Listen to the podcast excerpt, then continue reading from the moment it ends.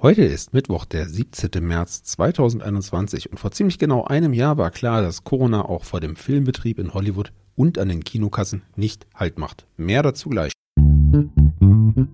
Was geschah heute, vor einem Jahr, vor 10, 50 oder 100 Jahren? Was geschah vor Jahr und Tag?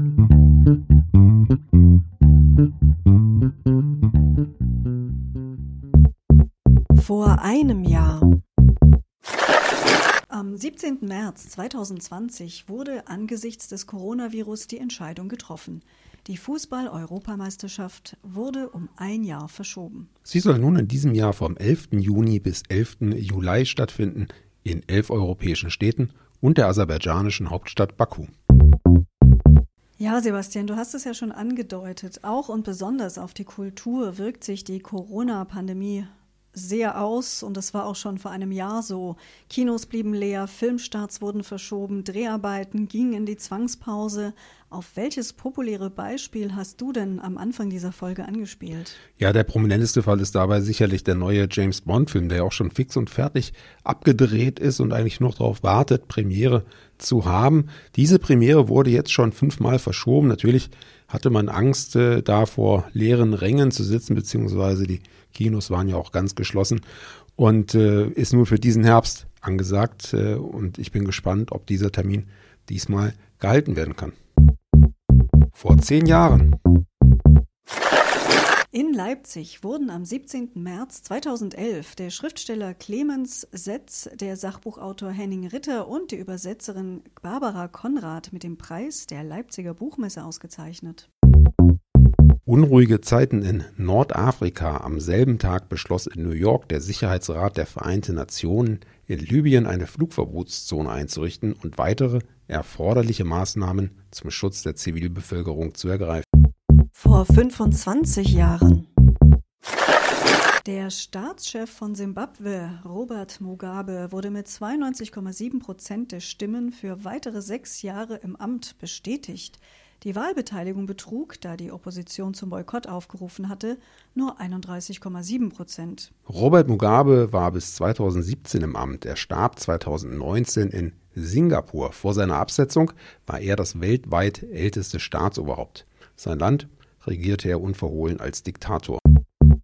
Vor 50 Jahren am 17. März 1971 wurde in Dormagen am Rhein die größte Kläranlage Europas in Betrieb genommen. Am selben Tag erschien in Frankreich der zweite und letzte Band der Memoiren des ehemaligen französischen Staatspräsidenten Charles de Gaulle. Unser heutiges Geburtstagskind ist Markus Becker, geboren am 17. März 1971. Er ist ein deutscher Schlagersänger. Sein Markenzeichen ist seit Mitte 2007 ein roter Cowboyhut. Und Markus Becker ist der Sohn eines Bankdirektors. Er verließ das Gymnasium nach der 12. Klasse mit der Fachhochschulreife. 2001 dann machte er sein Hobby, das Singen zum Beruf. Und ab 2003 trat er wöchentlich in einem Schlagerclub auf Mallorca und seit 2004 am bulgarischen Goldstrand auf. Bis zu 300 Auftritte hat er jährlich, wenn gerade kein Corona ist. Sein bekanntester Song, Das rote Pferd, verkaufte sich 2010 als Single über 150.000 Mal. Vor 75 Jahren. Am 17. März 1946 wurde Rudolf Höss, der frühere Kommandant des Konzentrationslagers Auschwitz, vom britischen Fahndungsdienst in einem kleinen Dorf bei Flensburg festgenommen. Dort war er als Landarbeiter untergetaucht. 1947 wurde er zum Tode verurteilt und hingerichtet. Geboren am 17. März 1946 ist der Süßwarenfabrikant Herbert Mederer. Er ist der Chef des Gummibärchenherstellers Trolli in Fürth. Die Süßigkeiten werden inzwischen sogar in den USA erfolgreich produziert und verkauft. Vor 100 Jahren.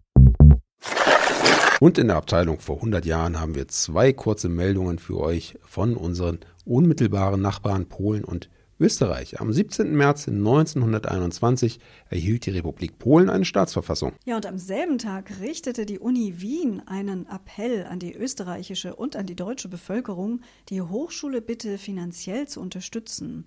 So sollte dem fluchtartigen Abwandern bedeutender Gelehrter Einhalt geboten werden. Anna, hin und wieder setzt du dich ja hin und recherchierst noch, welche Besonderheiten an den jeweiligen Tagen im Kalender stehen, auch für diesen Tag hast du was gefunden. Ja, so ist es. Der 17. März ist vielen bekannt als der St. Patrick's Day. In den Irish Pubs würde, wenn es kein Corona gäbe, heute wild gefeiert.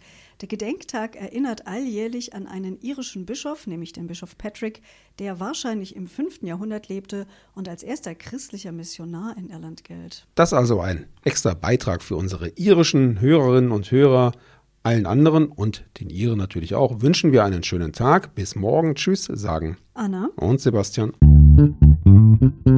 Der Podcast vor Jahr und Tag erscheint täglich neu.